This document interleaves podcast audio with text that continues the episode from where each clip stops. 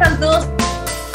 Creo que muy bien. Comenzamos TX Health para hablar de salud como cada martes y jueves. Temas tan interesantes y de verdad tan contingentes, ¿no? Bueno, y hoy em, en particular en este día muy importante para Chile, el 18 de octubre, que se conmemoran tres años desde el estallido social. ¿Y por qué lo estoy diciendo hoy en este programa que está dedicado a la salud? Porque sabemos todos los traumas oculares que ocurrieron en Chile en las manifestaciones eh, producto de la violencia que ejerció Carabineros en contra de los manifestantes. E independientemente de que algunos justifican de que hubo la misma fuerza de violencia por ambos lados, no hay ninguna razón de por qué eh, personas tienen la de quitarle la visión a otra. Eh, creo que esto es realmente imperdonable, por decirlo así, y hay muchas personas que quedaron de por vía con traumas oculares y de hecho ciegas. Bueno, el caso más emblemático, Gustavo Gatica, Fabiola Campillay, entre otras personas más. Así que solo quería comenzar con esto, esta reflexión em, y entender un poquito más la historia de lo que está viviendo nuestro país, Chile, y por supuesto ustedes que también se conectan de distintos lugares del globo también puedan eh, aprender o informarse de lo que hoy estamos conmemorando, ¿no? Aunque personas que están a favor o en contra, sin duda este estallido social movilizó muchos cambios en nuestro país, ojalá que sean para mejor. Dicho eso, hoy vamos a tener un programa muy interesante para seguir hablando de varios temas, vamos a eh, seguir hablando del mes de prevención del cáncer de mama, vamos a también eh, entender cómo podemos prevenir los accidentes cerebrales vasculares, entre otras temáticas, así que los invito a conectarse con las redes sociales, hashtag TXHealth, arroba TXPlus, la mía arroba Andreo Baid, en Instagram, en Twitter, nos vamos con 30 Seconds to Mars y a la vuelta a la entrevistas. Bueno, ya estamos de vuelta aquí en eh, TX Health para hablar de salud y hoy día queremos hablar sobre los accidentes cerebrovasculares, más conocidos como ACV, eh, cómo se pueden prevenir, ¿no? ¿Hay alguna asociación de riesgo de padecer una ACV post-COVID, donde se han visto un montón de efectos eh, después de la enfermedad que afectan al sistema neurológico, circulatorio, etc. Queremos conocer mucho más al respecto de eso em, y para eso está con nosotros el doctor Freddy Constanzo, neurólogo jefe del Hospital Las Higueras, que además tenemos que decir que eh, recientemente ganó un reconocimiento diamante en la mejora del tratamiento y la atención del ACV. Así que, ¿cómo está, doctor? Bienvenido y felicitaciones también por este reconocimiento.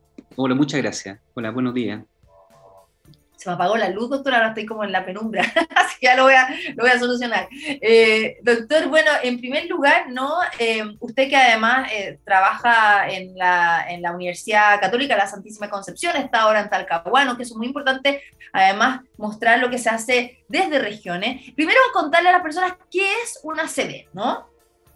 Ah, la, la enfermedad cerebrovascular, la definen como un déficit súbito del sistema nervioso central, puede ser del ojo, el ojo es parte del sistema nervioso central, del encéfalo, me refiero cerebelo, cerebro, o tronco cerebral, de la médula espinal, que está causado por una rotura, es decir, una hemorragia de una arteria o una vena, o, una oclusión de una arteria o una vena. Eso nosotros lo llamamos infarto encefálico, arterial o venoso. Eso es. Pero en el fondo, eh, muchas personas dicen, bueno, una ACV es como un trombo en el cerebro. ¿Es eso? Exacto, eso es, un porcentaje. Hay de, la enfermedad hay hemorrágica e isquémica, y de la isquémica es por un trombo dentro de una arteria o una vena. Perfecto. ¿Y, ese trombo puede ser creado por distintas razones. eso, solo quiero preguntar. ¿Cuáles, son las razones, no? habitualmente, cuando son isquémicos, uno lo divide, lo divide en porcentaje. Entonces, habitualmente lo que se dice es que o la enfermedad es de origen cardíaco embólico o de la enfermedad de origen arterial embólico o la enfermedad de causas poco frecuentes, o es de causa desconocida, o es una enfermedad isquémica causada por un daño de pequeño vaso. Estamos hablando de los infartos cerebrales. Mientras que la hemorragia, habitualmente la causa más común por lejos es la enfermedad hipertensiva, después viene una enfermedad que se llama amiloidia, que es principalmente personas mayores, y después vienen distintas enfermedades, una está, está tomando harta importancia el consumo de drogas, eh, el consumo de medicamentos como anticoagulantes y nuevos anticoagulantes, y también de aspirina, que son le llaman los antitrombóticos. Mire, doctor, y que la aspirina se toma muchas veces para problemas del corazón. Exacto, pero es que habitualmente personas que toman aspirina la toman por otra razón. Por ejemplo, eh, son diabéticos e hipertensos, mm. hacen crisis hipertensiva y en relación a eso, además, como están eh, usando aspirina, su hemorragia cerebral termina siendo mayor. Por lo tanto, cuando llegan a nosotros tenemos que hacerle tratamiento para, para ello. Se vienen muchas preguntas a la cabeza. Usted habla del tema de la hipertensión, o sea, una persona que es hipertensa, que, o sea, claramente tiene un factor de riesgo súper alto de hacer un accidente cerebrovascular. ¿Por qué? Sí, mira, hay, eh, ah, se hizo una, un ensayo en países que, son países, lo dieron en tres, a este, este, grupo, en países de, desarrollados, en vía de desarrollo y de bajo desarrollo, y encontraron que la principal causa de enfermedad cerebrovascular era la hipertensión. Y por eso hay una iniciativa, que es una iniciativa de la Organización Panamericana de la Salud, en donde tiene que manejarse bien la hipertensión y eh, ya más o menos aproximadamente el 22%, 24% eh, de las personas que, que tienen un ataque cerebrovascular tienen hipertensión. ¿Y por qué? Porque la hipertensión daña eh, los grandes vasos y daña los pequeños vasos. Y además daña otro órgano, me refiero, daña el corazón, daña el riñón, y eso perpetúa la enfermedad vascular. El corazón en el sentido de, de poder causar una enfermedad cardíaca que termine generando émbolos al cerebro, y el riñón que genera una enfermedad renal crónica que genere más hipertensión y eh, genera un círculo vicioso. Por eso la hipertensión por lejos es eh, el factor de riesgo más importante. Hay una serie más, ¿de acuerdo? Hay Son 15, pero, pero, o más, pero el, el, el mejor estudiado. Y el que fue demostrado en ese ensayo, ¿ah? que, que, es el, el por, por lejos el que tiene el mayor riesgo no que la hipertensión igual es como un, como dicen, un enemigo silencioso, porque no se sabe mucho, ¿no? Así es, sí. Bueno, se sabe harto, sí. sí. O sea, en el eh, sentido que no se sabe cuándo uno, cuando uno lo tiene. Muchas veces uno como que, ah, se siente un poco claro, mal, o a veces no, no, siente nada. No, tú no tienes un síntoma. Por lo tanto, uno debe, uno debe acostumbrarse a medirse bien la presión arterial. Por eso la iniciativa esta que te contaba yo, la iniciativa Health, que tú tienes que eh, controlarte la presión cada cierto tiempo, solamente tomártela, pero te la tienes que tomar bien, ¿ya? Es decir, tienes que estar, eh, debes estar bien sentado, tienes que haber reposado, tienes que estar con tus pies bien puestos en el piso, eh, no debe haber incomodidad y debe ser tomada la presión. Antiguamente uno tenía niveles de presión altos para declararse hipertensión, me refiero a 190, 140 Pulsaciones, ¿no? ¿Pulsaciones por minuto? O, no, o, sea, eso, por ejemplo, ya, una pregunta para, para, después ya ir abordando otros temas. Yo me puedo tomar, por ejemplo, la, la presión eh, asociada a las pulsaciones que tengo por minuto, o esto ya estamos hablando como relación con arritmia, que no, tiene nada que ver, taquicardia. No, no, esa, esa, no es la técnica. Eh, no, no, la, la, técnica está bien establecida, eh, está bien claro cómo tiene que ser. Eso uno lo puede bajar, hay aplicaciones. Uno lo usa, se pone, se pone el, aparato en el, en el brazo, ¿cierto? Exacto, de acuerdo. Pero hay, en la, la, aplicación. La aplicación se llama Heart. Ah, genial. Entonces, en esta aplicación tú puedes, tú puedes eh, ver cómo se eh, la recomendación para eh, uno tomarse la presión arterial. Y de ahí te pueden, te aparecen las recomendaciones de cuál es el tratamiento. Entonces, a eso te dije Health delante, pero Heart, ¿ya? Ya, ya. Heart enlazamiento. Es una aplicación entonces tú tienes que ir a, un lugar donde haya personas profesionales, me refiero en este caso en, en a un CESFAM, puede ser una clínica, y tienes que ir, no tienes que haber hecho mucha actividad física, ojalá dentro de la mañana, puede ser en la tarde también, pero tiene que ser, tiene que estar reposado para tomarte la presión.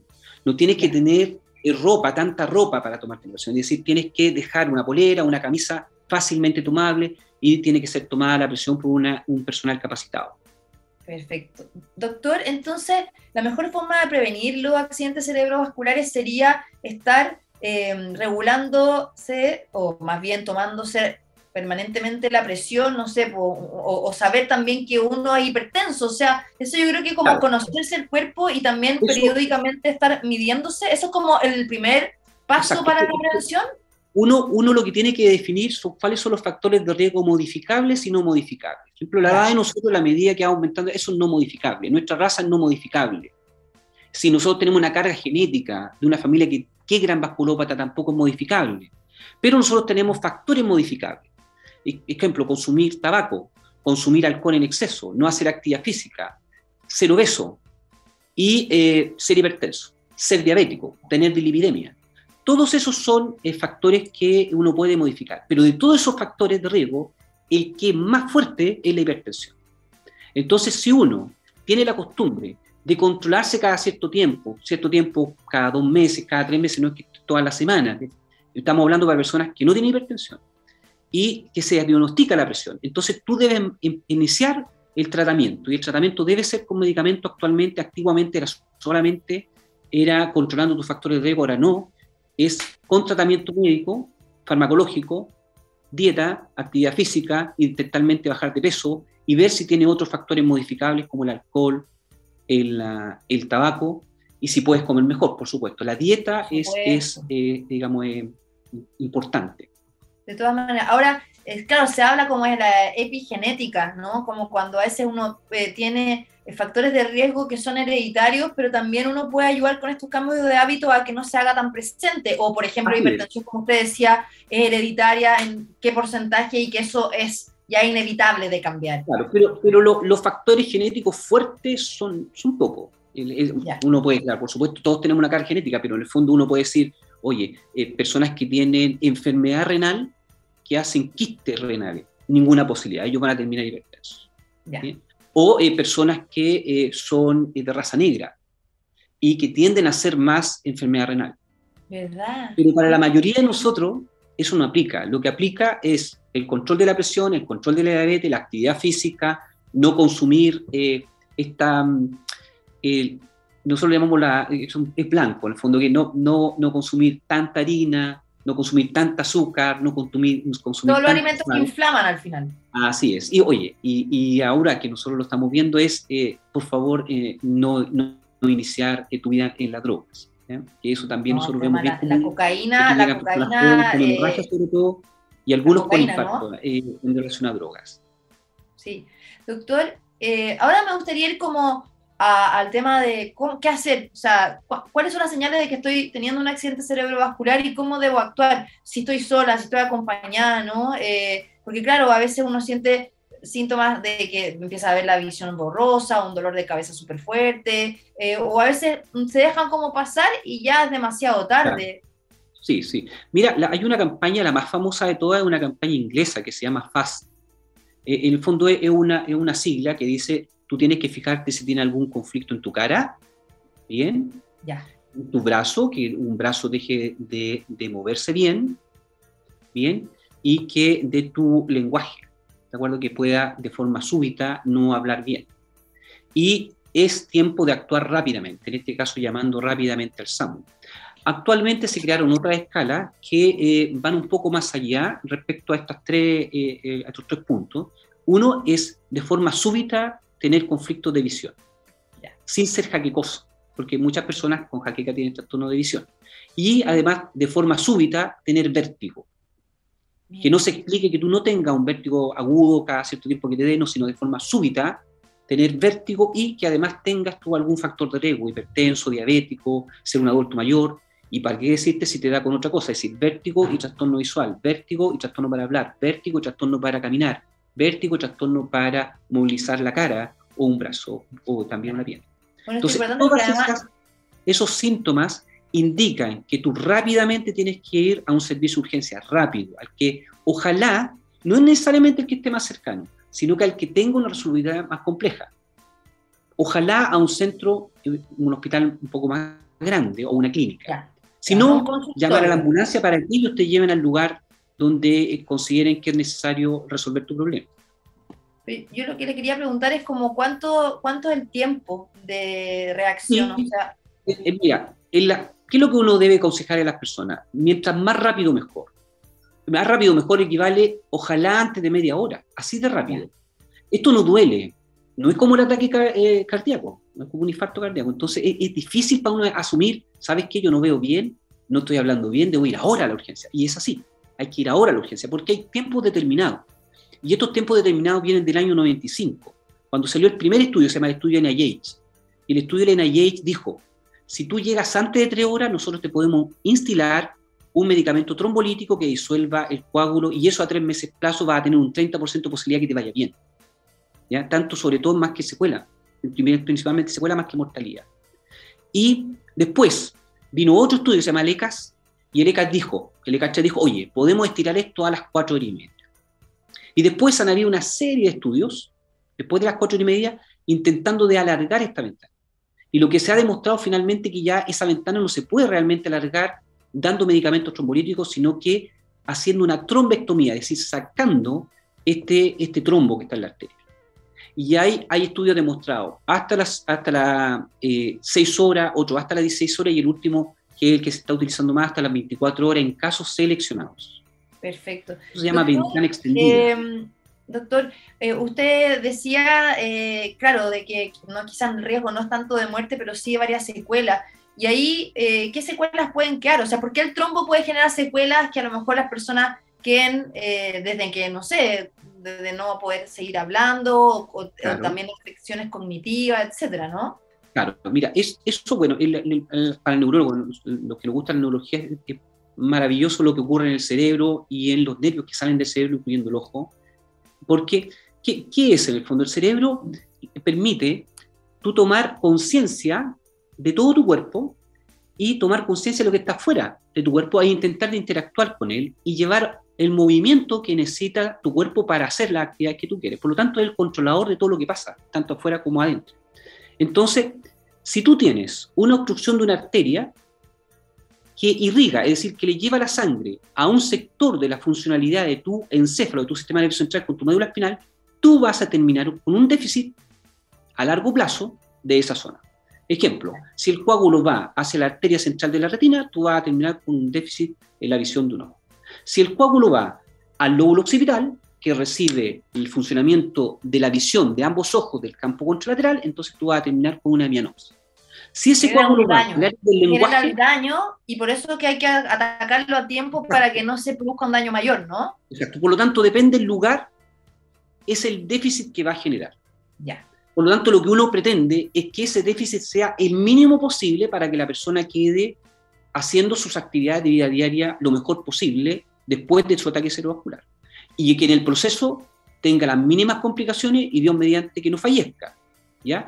Siempre y cuando no fallezca, que no fallezca porque a ti te faltó una acción, porque entendemos que nosotros somos mortales, que de algo nos tenemos que morir. Pero que no sea porque faltó una acción que eventualmente pueda revertirse. ¿Y por qué se mueren las personas con ACV?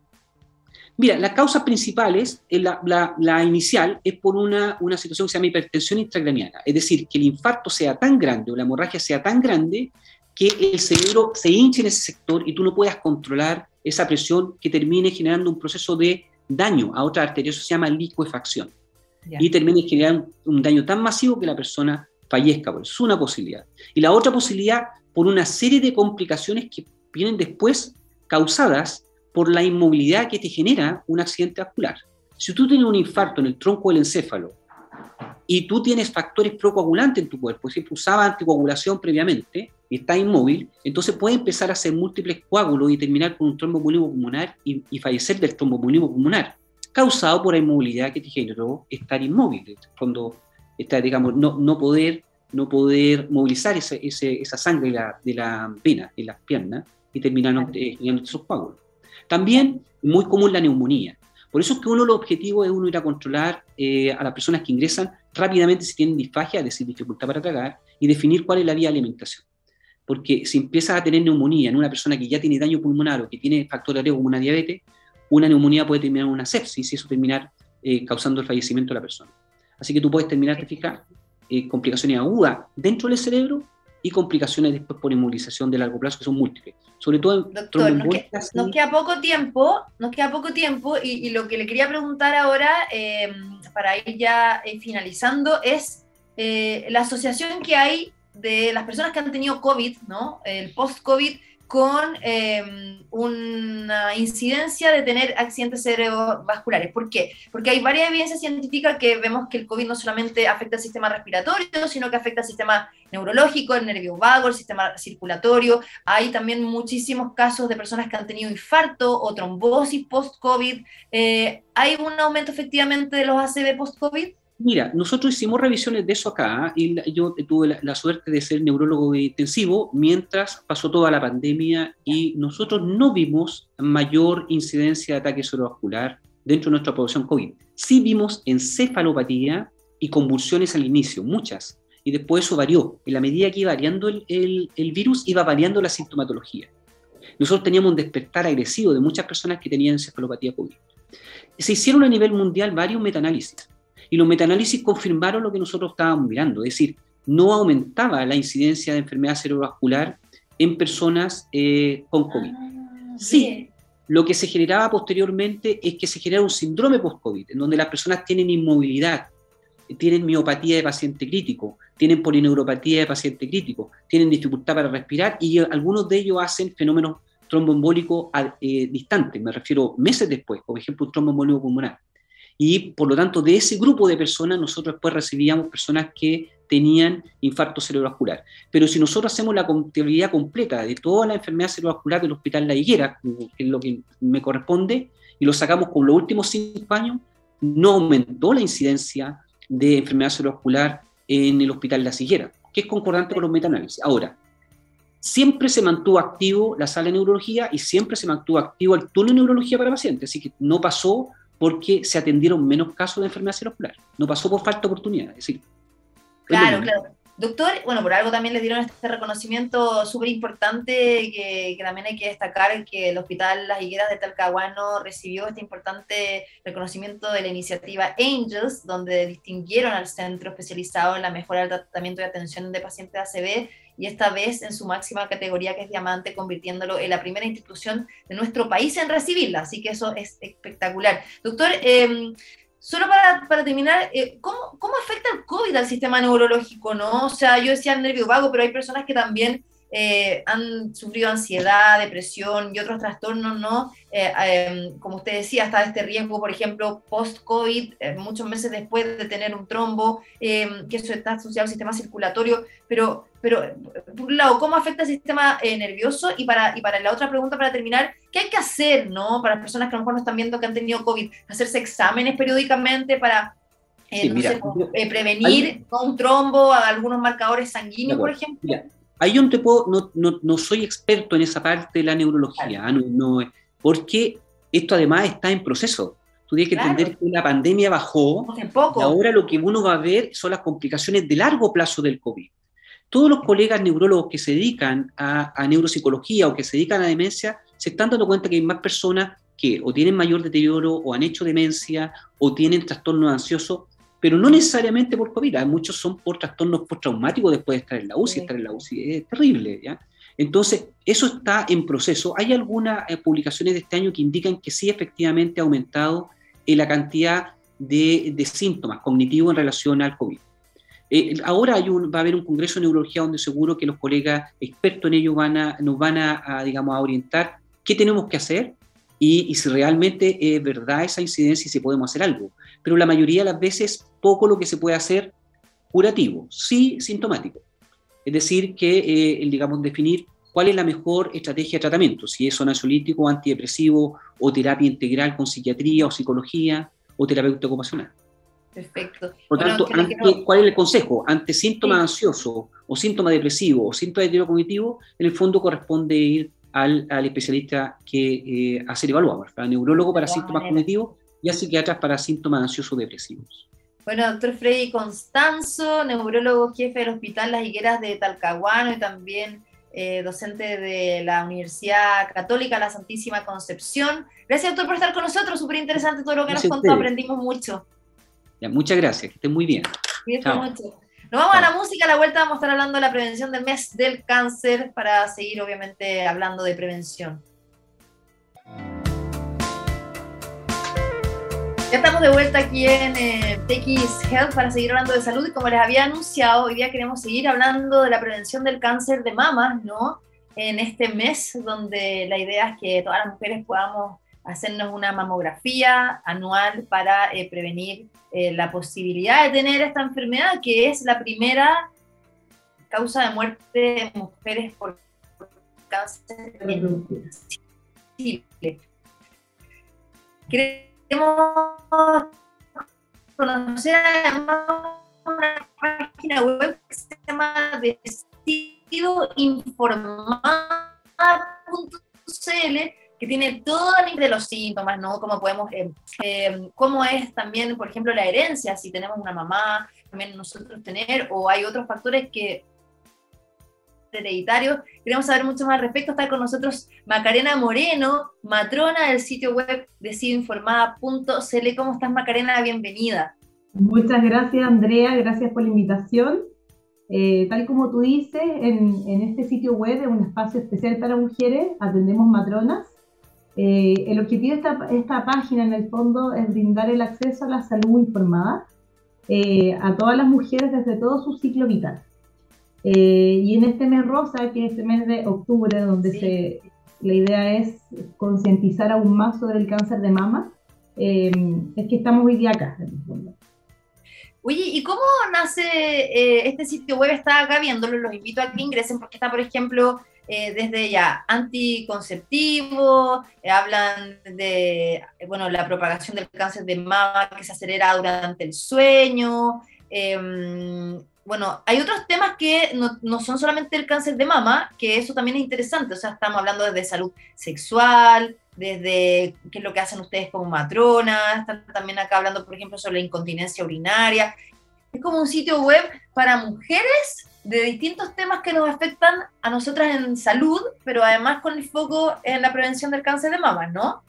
O sea, este sitio web, en el fondo, como te decía inicialmente, es un espacio que busca disminuir las barreras de acceso a la información de las mujeres. Busca que nos empoderemos en el fondo eh, y que tengamos este acceso a la salud sexual y reproductiva en todo su ámbito, ¿ya? Sobre todo en las mujeres en todo su ciclo vital. O sea, pensando en las niñitas que inician su ciclo menstrual, que de repente hay mucha desinformación respecto a su cuerpo, a su desarrollo, a lo que va pasando en el cuerpo. Eh, en el fondo, potenciar un poco lo que es tu ciclo femenino eh, y de ahí obviamente hablando de todo tu ciclo, todo lo que nos va ocurriendo a las mujeres, los estados de embarazo, los métodos anticonceptivos, qué usar, porque muchas veces nos preguntan a las matronas cuál es el método idóneo para cada una mujer, y la verdad es que no existe el método específico ideal, sino que es según tus necesidades, em, son los métodos anticonceptivos. La menopausia, o sea, en el fondo buscamos generar este espacio para acompañar a las mujeres en este ciclo tan importante. Perfecto. Ahora, ¿cómo nace también ¿no? este sitio web? Eh, lo, hicieron entre distintas matronas, eh, qué es lo que vieron también que faltaba, porque claro, muchas veces hay sitios web que son típicos como de salud, están las revistas científicas, etcétera, pero hay pocos sitios como que se han dedicado a la salud eh, femenina. mira, precisamente este sitio ya lleva un tiempo, eh, es atendido por matronas, lo que busca en el fondo es poder hablar con una relación directa a la usuaria final, porque muchas veces uno puede buscar en, Internet, en Google, en San Google, y muchas veces la forma de expresarse o, la llegada eh, de, alguna manera puede ser un poco más científica. Y nosotros buscamos es informar, porque creemos que la información es un derecho y la información te empodera, y buscamos informar a las mujeres desde, eh, desde la realidad en el fondo. Y así nace en el fondo, en, generar este espacio para que las mujeres estemos empoderadas en todo nuestro ciclo, em, la sexualidad, la salud sexual propiamente tal también.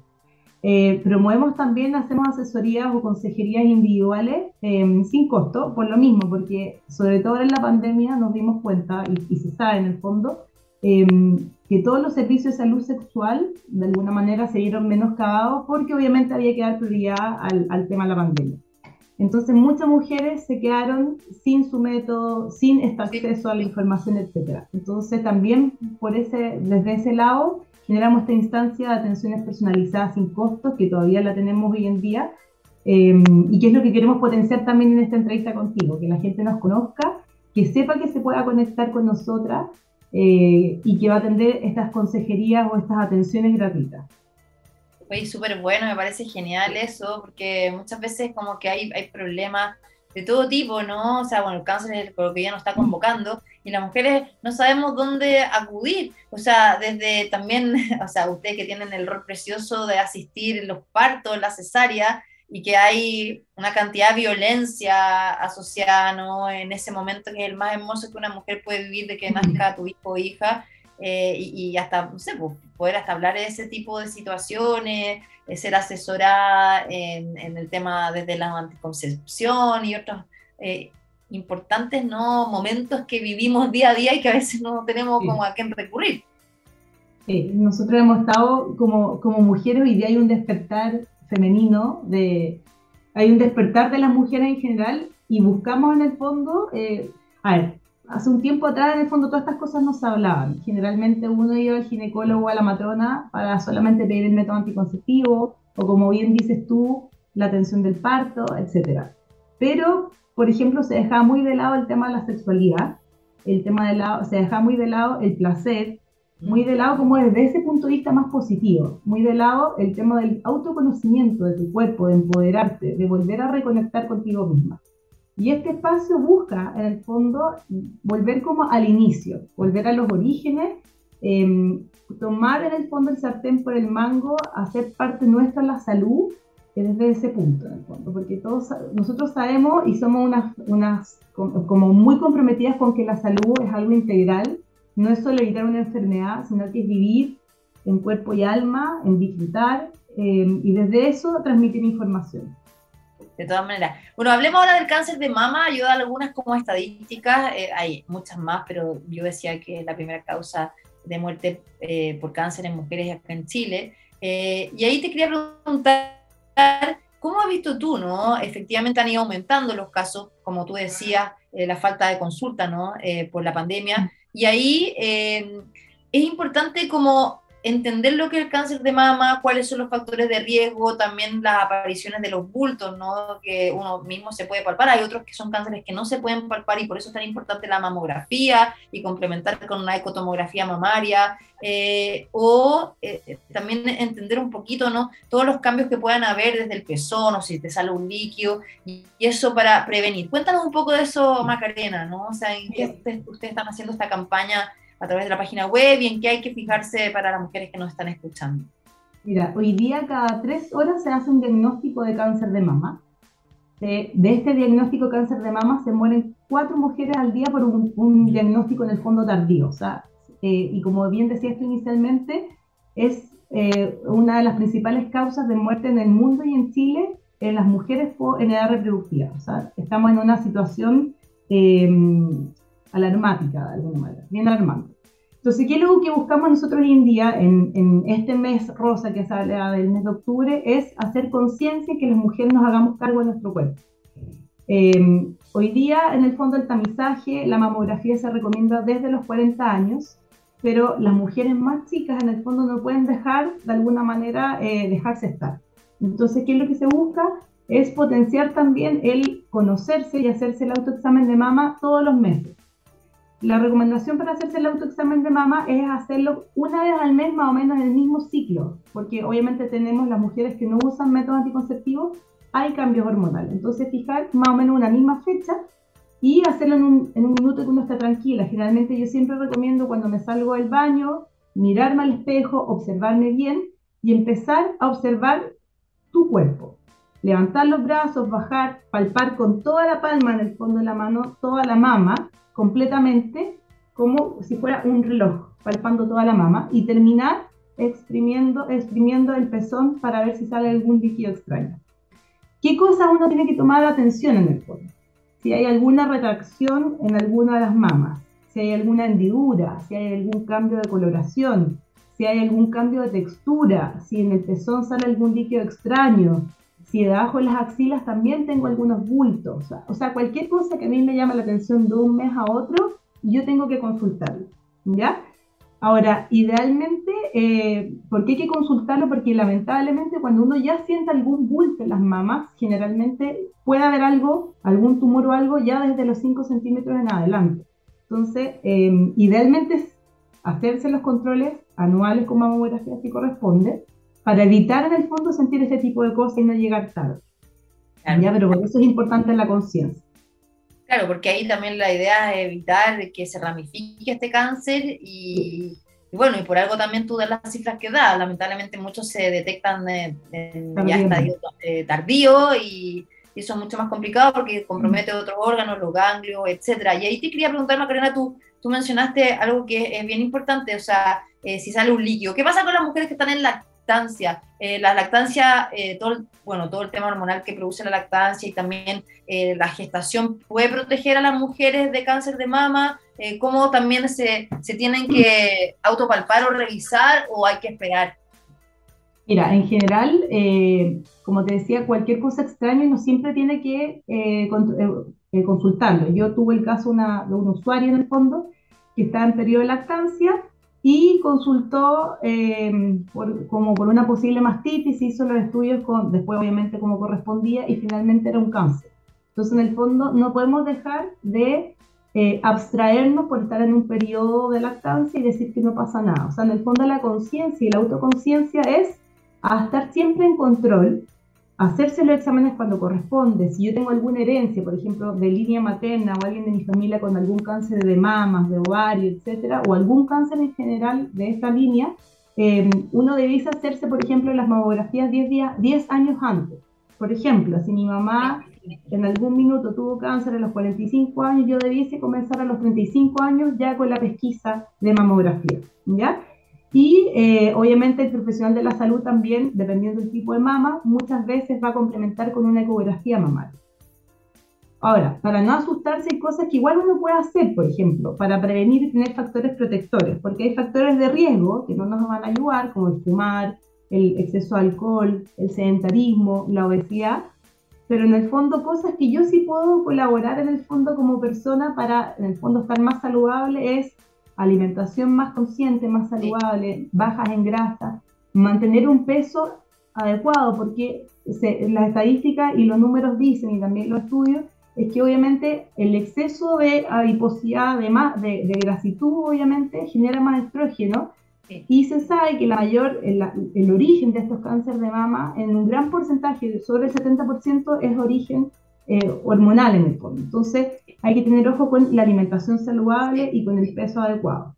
Está súper asociado la obesidad y el sobrepeso momento cáncer de mama, todo, lo que tú has dicho. Eh, y ahí te quería preguntar, Macarena, por ejemplo, estaba viendo acá en la página web, me llamó la atención una nota eh, que publicaron que se llama La propagación del cáncer de mama se acelera durante el sueño que es un, bueno, un estudio que se publicó en la revista Nature, que es bien importante a nivel de impacto eh, de temas científicos, y como que dice que el cáncer, cuando una persona está dormida, una mujer, eh, el tumor como que se despertaría. ¿Qué, ¿Qué, evidencia científica tienen, no? Y que también ustedes comparten acá en la página web sobre el cáncer de mama, ya sea en prevención o de la enfermedad misma mira, ahí la verdad es que no, no, te podría comentar en este minuto al respecto de ese, de ese estudio, porque es algo que en lo personal no lo, no lo, había, no lo había subido yo en mi persona, en, la persona eh, yo, así que no te lo podría comentar, pero dejémoslo al tanto para no, para no dejar alarmas en el fondo y lo vamos a corroborar en la página. Con respecto a la evidencia. Bueno, pero en el fondo acá Sí, sí, no, los que están leyendo, porque igual es interesante también las cosas que hay de evidencia. Además que yo digo, mi papá que es oncólogo mamario, así que ah, eh, por eso también me gusta mucho el tema. Eh, tú hablabas de, la herencia, ¿no? Eh, pero también sabemos que, claro, hay una parte que es hereditaria, ciertos ciertos tipos de cáncer, como el BRCA1, el BRCA2, ¿no? Hay otros que no tanto. Y ahí eh, estamos hablando de línea directa, o sea, por ejemplo, si yo tengo una tía, una tía abuela, eh, o sea, yo también tengo riesgo de padecer cáncer de mama, es bueno hacer un test genético para saber cuáles son los genes que podrían también influir en un desarrollo, no solamente cáncer de mama, sino que otros tipos de cáncer. Hoy día se está incorporando y se está hablando de los test genéticos, sobre todo cuando hay línea directa con algún tipo de cáncer. Eh, es lo ideal. Ahora, lamentablemente, todavía los costos son súper elevados. Si uno está en las posibilidades de hacerlo, eh, teniendo estos factores de riesgo aumentados por herencia, lo ideal es poder hacerlo de todas maneras. Hacer un estudio de, de, todas maneras para ver cómo viene tu línea y eventualmente seguir con el tamizaje como corresponde o hacer algún, eh, algún estudio un poquito más, más acelerado.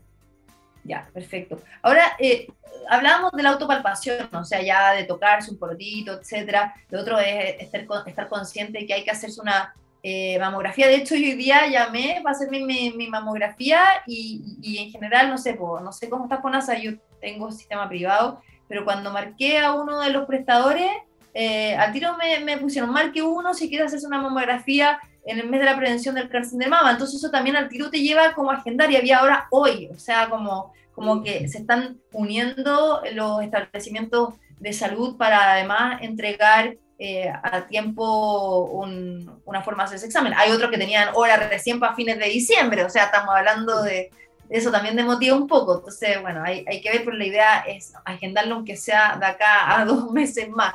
Te quería preguntar, eh, ¿Qué otros síntomas pueden haber? O sea, cuando ya tenemos síntomas como se vómitos, dolores de hueso, etcétera, porque ya el cáncer está con metástasis. O sea, sí, lamentablemente, probablemente ya está en un, en un, diagnóstico más tardío. Originalmente, el cáncer de mama no tiene síntomas. De hecho, se habla de que no genera dolor. Entonces, ¿qué es lo que pasa? Muchas mujeres, lamentablemente, pueden tener algún bulto en las mamas y se dejan estar porque como no tienen ninguna molestia, ningún dolor, después consultan cuando ya tienen algún síntoma eh, que nos indica que es algo más tardío.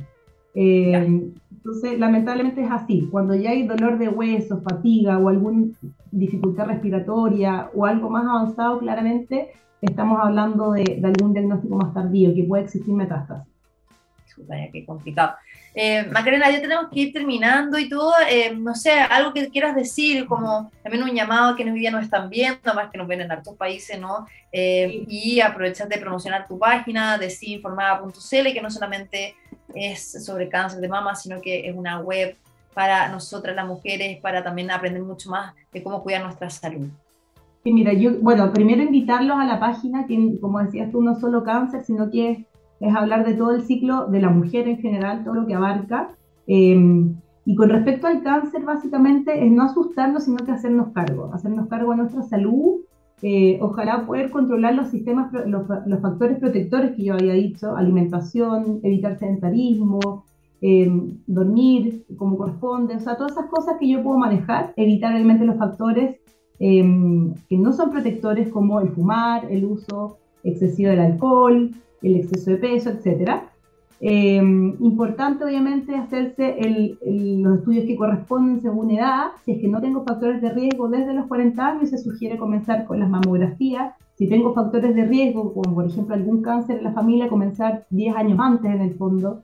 Y obviamente conocer el cuerpo, conocer nuestras mamas y hacerse el autoexamen mamario todos los meses, fijar un mes. O sea, un día más o menos eh, especial y hacerse este examen de mama sin susto, conocer las mamas, hacerlo como corresponde. Cualquier duda que tengan, obviamente pueden hablar con nosotros después de forma personalizada.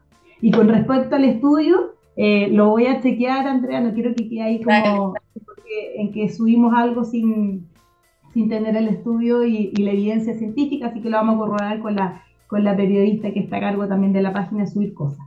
Súper, bueno, te quiero agradecer Macarena Moreno, matrona del sitio decidoinformada.cl. Gracias por estar con nosotros hoy día y nada, pues como a todas las personas que también visiten la página web y puedan agendar una cita con ustedes para quienes quieran eh, recibir apoyo. Un abrazo, cuídate. Gracias, Andrea, que estés bien. Chao. Bueno, gracias a ustedes también por la sintonía. Nos vamos. Llega un ratito más la Vale de Ortega con eh, Move. Nosotros nos reencontramos este jueves a las 12, como siempre, en TX Health para seguir hablando de los temas de salud. Cuídense mucho. Chao, chao.